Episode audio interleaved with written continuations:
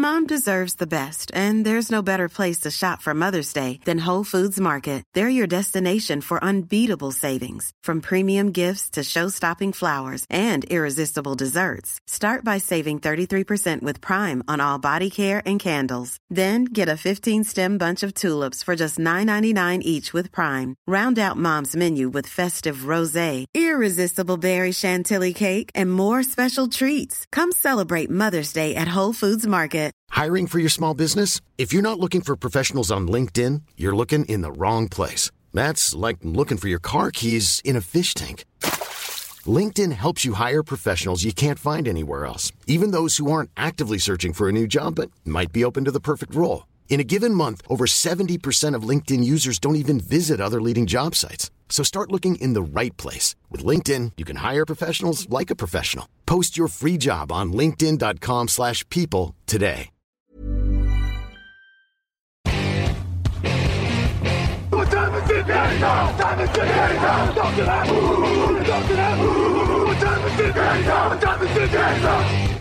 Et bonjour à tous, bienvenue pour l'épisode 669 de Touchdown Actu.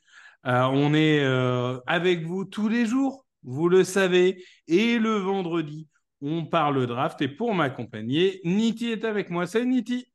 Salut Victor, salut à tous. Et aujourd'hui, on va parler de Clemson. Voilà. Euh, non pas de, des performances de l'équipe, qui ne sont pas au niveau de cette belle université, mais on va parler de linebackers. Et le fait est qu'aujourd'hui, les deux linebackers qui sont un peu le plus regardés, on va dire, euh, au niveau euh, de, la draft, sont tous les deux dans cette euh, université de Caroline. Et on va commencer avec peut-être celui qui correspond le mieux au standard NFL, un joueur comme la NFL les aime, Barrett Carter, 1m85 pour 99 kilos. Euh, Barrett Carter, cette année, en 9 matchs, c'est 32 plaquages, dont 7 pour perdre, c'est 2 sacs. Et il n'y a pas d'interception. Il en avait eu deux l'année dernière, mais pas encore cette année. Nitti, euh, Barrett Carter, c'est celui qu'on voit le plus souvent apparaître au premier tour. Alors, on sait, hein, le poste de linebacker est un peu dévalué au fil des années. Euh, c'est de plus en plus difficile euh, d'être au premier tour quand on joue à cette position. Et pourtant, Barrett Carter, on le voit assez régulièrement en 20e, 25e, 30e. Qu'est-ce qui fait que ce joueur aujourd'hui séduit au point que beaucoup l'imaginent euh, au premier tour de la draft? Alors, tu as dit c'est mensuration 1m85, 99 kg. Il faut savoir que ce, ce prototype n'est pas tellement le, prototype requis même pour, pour, être, pour être un joueur en, NFL. Mais ce qui caractérise Barrett Carter, c'est surtout sa manière dont, il joue. C'est un vrai leader euh, de défense.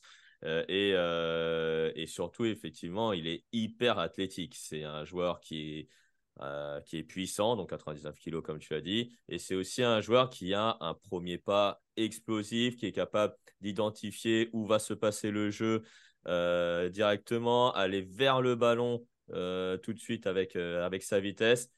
Donc, c'est un joueur qui, effectivement, dans, dans la NFL, va va, va s'immiscer euh, voilà, comme, comme, si, euh, comme si la transition allait être facile pour lui. Euh, donc, Barrett Carter, il a vraiment les. Alors, il n'a pas les dimensions physiques requises standard pour, pour la NFL, en tout cas à ce poste-là de middle linebacker, mais c'est un vrai leader de défense. Oui, après, tu sais, les... Hmm, on va en parler parce que tout à l'heure, spoiler, on va parler de Jeremiah Trotter Jr., donc le fils de Jeremiah Trotter. Et Jeremiah Trotter, le père, faisait 118 kilos, qui à l'époque était un peu le, le standard pour les linebackers. Les linebackers sont quand même beaucoup plus légers qu'ils ont pu l'être à une certaine époque quand même. Bah là, on mise beaucoup sur la vitesse, on va dire, plus ouais. sur, euh, sur l'anticipation, plus sur la couverture aussi. Je ne sais pas si tu, tu vois en NFL aujourd'hui, il y a beaucoup moins de blitz hein, euh, cette saison. Hein, euh, on voit moins de linebackers capables de, d'être, euh, d'être sur, le, sur le front, sur, sur la ligne défensive et faire, et faire le blitz tout de suite. Donc à chaque fois, c'est, souvent, ils vont sur la ligne, après ils vont couvrir. Donc mm. c'est, c'est souvent ça. Barrett Carter, lui, c'est vraiment un joueur du milieu de, de, milieu de, deuxième rideau. Donc, c'est c'est vraiment là où il va, où il va s'intégrer en NFL dans un schéma. En 34, c'est là où il sera le plus. Le plus pardon, en 43, c'est là où il sera le plus idéal dans un poste de middle linebacker. Oui, je suis assez d'accord. C'est-à-dire que c'est un joueur qui, mine de rien, sur le pass rush, il sait faire. Hein. Il a quand même 7 sacs et demi sur, sur, entre, si on prend la saison dernière et cette année. Donc, c'est un joueur qui, qui... En fait, c'est un joueur qui sait un peu tout faire et qui a un QI football qui est clairement au-dessus de la moyenne. Donc, c'est vrai qu'aujourd'hui, on demande au linebacker d'être. Tu, tu dis, hein, c'est presque des hybrides, parfois euh, safety linebacker hein, dans le monde d'aujourd'hui. Mais, mais on, leur demande, euh, on leur demande de comprendre le jeu on leur demande d'être rapide et on leur demande de répondre à des situations diverses. Et c'est vrai que Carter, là-dessus, il, est capable de répondre à un peu tous les, toutes les actions qui se présentent à lui. Et, ça, je, pense, c'est important. Après, sur le physique, euh, les 99 kilos, ils ont été pesés euh, au Spring Game, donc euh, au printemps. J'ai l'impression qu'il a pris Damas, moi. Alors là, ces, derniers temps, on l'a plus vu jouer dans la boîte, on va dire, parce que avant, c'était Trenton Simpson qui, qui a été drafté par Baltimore qui occupait ce, ce rôle-là. Maintenant, euh, c'est plus un joueur qui va au plaquage. Et puis souvent, bah, ça se voit qu'il n'est pas habitué au rôle. Il est souvent pris à deux, notamment contre Notre-Dame où il est pris à deux et on voit le running back de Notre-Dame s'échapper. Donc, c'est peut-être là peut aussi le, le point d'amélioration, c'est d'anticiper euh, ces, doubles blocs, on va dire, de, son côté. Essayer donc d'anticiper un peu, même s'il a une très très belle lecture, comme tu l'as dit. Euh, non, je suis d'accord. Il a, il a les défauts inhérents à un junior. C'est pas, mm. c'est pas un super senior qui a depuis 5 ans, etc. Ah, mais, mais il apprend, il progresse et, et, je pense que qu'il fera un bel ajout. Moi, je dis tout de suite aujourd'hui, je pense pas forcément qu'il y ait de linebacker. Euh, si je faisais une mock aujourd'hui, je pense que mon premier tour serait avec zéro linebacker. Je dis. Bah, c'est rare euh, en ce moment, comme tu l'as dit en début de podcast. Il y a, y a Jack Campbell qui est, qui, est, qui, est, qui est dans les 20 et dont certains ont dit il est drafté trop haut, mais finalement, les Buccaneers sont avoués que juste derrière, si les Lions ne le prenaient pas, ils le prenaient. Mhm. Donc, euh, ça veut dire que c'est un vrai joueur de premier tour. Mais c'est vrai que là, par exemple, Demain, tu mets euh, Jack Campbell de l'année dernière contre Barrett Carter. Je prends Campbell tous les jours. Tu vois. Euh, ouais, ça se comprend. Euh, l'autre profil, c'est Jeremiah Trotter Junior, donc le fils de, du linebacker des Eagles, quadruple Pro Bowler, si je ne dis pas de bêtises. Quadruple ou quintuple, mais quelque chose comme non, ça. Quadruple, quadruple, quadruple. Quintuple dans mon cœur. Voilà. Euh, évidemment, euh, ça ne nous rajeunit pas d'avoir connu le papa, euh, qui était très agréable à jouer sur Madden d'ailleurs. mais, mais du coup, ben, son fils, je disais, hein, le papa il faisait 120 kilos, son fils il est encore plus, plus fin que, que, ah, que Barrett Carter, parce qu'il fait 1m85 et il fait 95 kilos. Alors c'est là où je te disais, théoriquement, il y a 4 kilos entre les deux. Euh, quand tu regardes le terrain, euh, hein. il n'y a pas 4 kilos hein, entre Il y en a un qui a été pesé trop lourd ou l'autre trop léger. mais... je suis pas sûr qu'il y, ait 4 kilos entre les deux. De toute façon, on verra en combat. Et là, oui, celui qui a triché, on va dire, c'est qui a, qui a mangé beaucoup de spaghettis. Non, je rigole. C'est ça, Mais en tout cas, Jeremiah Trotter, c'est quand même une machine à stats hein, parce que cette saison, 40 plaquages, 11 pour perte, 3 sacs et demi, 2 interceptions et quatre passes défendues. Et deux fumbles forcés, parce que pourquoi pas. Euh, on va dire statistiquement, c'est le meilleur linebacker des deux cette année. Ça ne veut pas dire que ça sera le meilleur joueur euh, en NFL des deux. Hein. Euh, ça se saurait si c'était aussi simple. Mais en fait, moi, ce que, j'aime chez Jeremy Trotter, bah déjà, le QI football, il est, là aussi. Tu sens quand même le fils de joueur. Et il y a une chose qui est très importante, c'est tu disais, en fait, Carter joue de plus en plus dans la boîte cette saison et du coup, Trotter, on lui demande beaucoup plus de couvrir. Et je trouve vraiment qu'il est excellent en couverture. Alors évidemment, je suis un peu biaisé par son dernier match de Notre-Dame, qui a été une démonstration. D'ailleurs, tu en as fait le titre de, l'article, hein, si je ne dis pas de bêtises. Et eh oui, c'est vrai. Voilà, il a, il a survolé le match. Hein. Euh, je veux dire, le match de Notre-Dame, il va rester dans la tête des gens. Hein. Les Ah, gens vont s'en souvenir au moment de processus draft. Parce qu'un Clemson Notre-Dame, même si Clemson n'est pas le Clemson d'il y a quelques années, ah, ça se regarde, Surtout- tu vois. Bah, c'est surtout cette saison. euh, Clemson, c'est pas, c'est pas génial, euh, comme tu le disais en, dé- en début de podcast. Mais un Clemson Notre-Dame, ça se regarde tous les, Voilà. tous les week-ends. Euh, Il y a des recruteurs NFL qui vont aller les voir jouer. Euh, donc, euh, il faut se montrer dans, dans ces matchs-là. Jamie Trotter, il a, il a montré que c'était un bon linebacker et que forcément, en NFL, il va aussi, euh, comme Barrett Carter, se fondre comme un. Enfin, être comme un poisson dans l'eau, pardon. Mais, Ouais, euh, mais tu vois, tu, tu, ouais. tu disais, on demande de plus en plus aux linebackers de couvrir. C'est vrai, mais je trouve que finalement, il n'y a pas tellement de linebackers qui sont réellement bons en couverture en NFL. ah. Euh, c'est un peu une denrée rare quand même.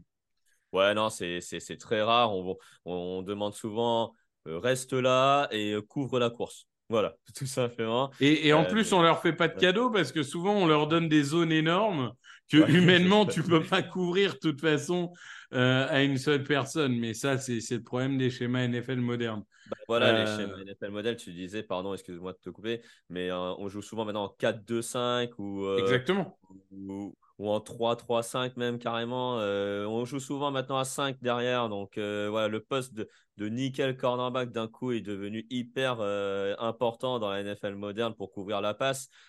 Donc on demande forcément à des linebackers de jouer euh, parfois cornerback, euh, parfois de jouer safety comme tu le disais euh, il y a quelques, euh, quelques secondes. Mais euh, Jamia Trotter, euh, effectivement, son vrai poste, ce sera aussi, comme Barrett Carter, un middle linebacker classique. Eh ben, je sais pas, tu vois. Je... Alors oui, c'est son poste de prédilection. Mhm. Euh, même si je verrais peut-être plus dans une 3-4 à côté d'un gros, si tant est que, comme tu disais, 3-4 existe toujours. Ouais. Mais tu vois, euh, je pense que euh, le fait qu'il soit un peu plus léger, mais qu'il ait un vrai instinct pour le jeu de course, linebacker côté faible, tu Oui. vois, euh, pourquoi oui, oui. pas Pourquoi pas Oui, si, si, si. Je pense euh, ça, ça peut le faire aussi. Euh, moi, voilà, j'aime bien ses instincts. Je, je trouve qu'il est vraiment bon contre la course, en couverture, etc.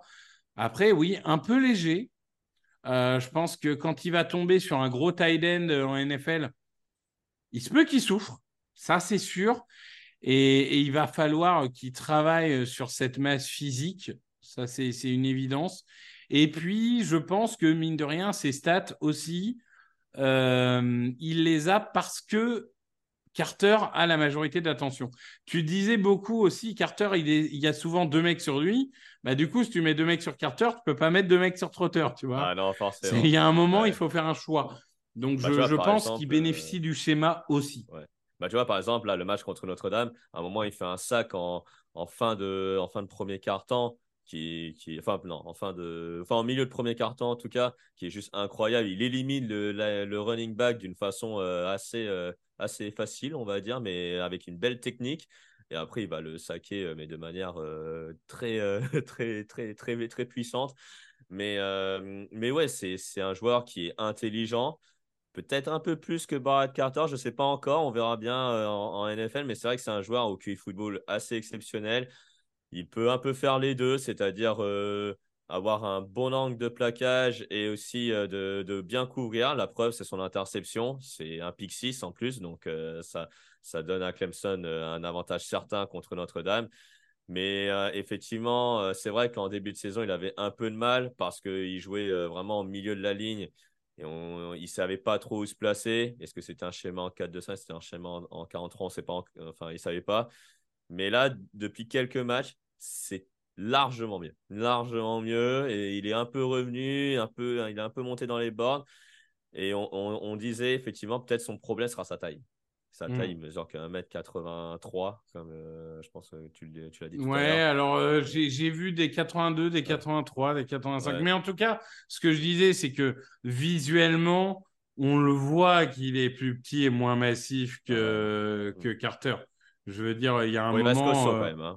Oui, bah, c'est un, c'est un athlète, c'est un joueur NFL. Enfin, c'est Ouais. c'est pas n'importe qui. Mais, mais là, on, parle, enfin, on compare à des, à des mastodontes, quoi. hein. je veux Ah, dire, euh, qu'on soit clair, hein, on n'est pas, on n'est pas, euh, ouais. Mais du coup, si je te dis que c'est deux joueurs du top 50, mais du coup pas forcément premier tour, Ça te va comme projection? Oui, oui, bah tout à fait. Hein, honnêtement, euh, début de deuxième tour, euh, il faut peut-être aller sur, euh, sur ces deux linebackers pour retrouver leur capitaine de défense pour, pour certaines équipes qui en ont besoin.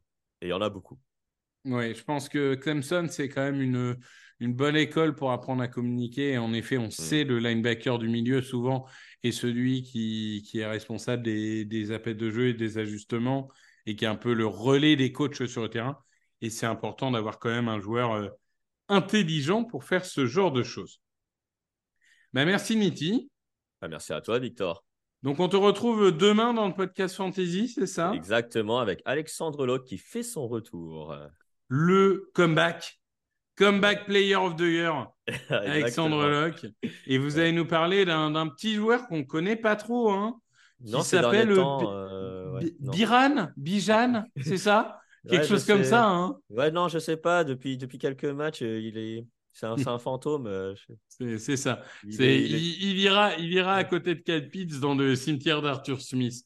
Euh, vraiment, cet homme enterre le football. Euh, qu'est-ce que tu veux que je te dise? Euh, ben Merci beaucoup. Et évidemment, vous retrouvez comme toujours le fauteuil dimanche, les podcasts, débrief le lundi et le, non, le mardi, et le mercredi, puisque lundi, ce sont les rediffusions de fauteuil avec le débat et le Thursday Night Football le jeudi euh, les previews, le vendredi la draft, etc., etc. Tous les jours, nous sommes dans vos oreilles. Merci beaucoup et passez un bon week-end. Salut, salut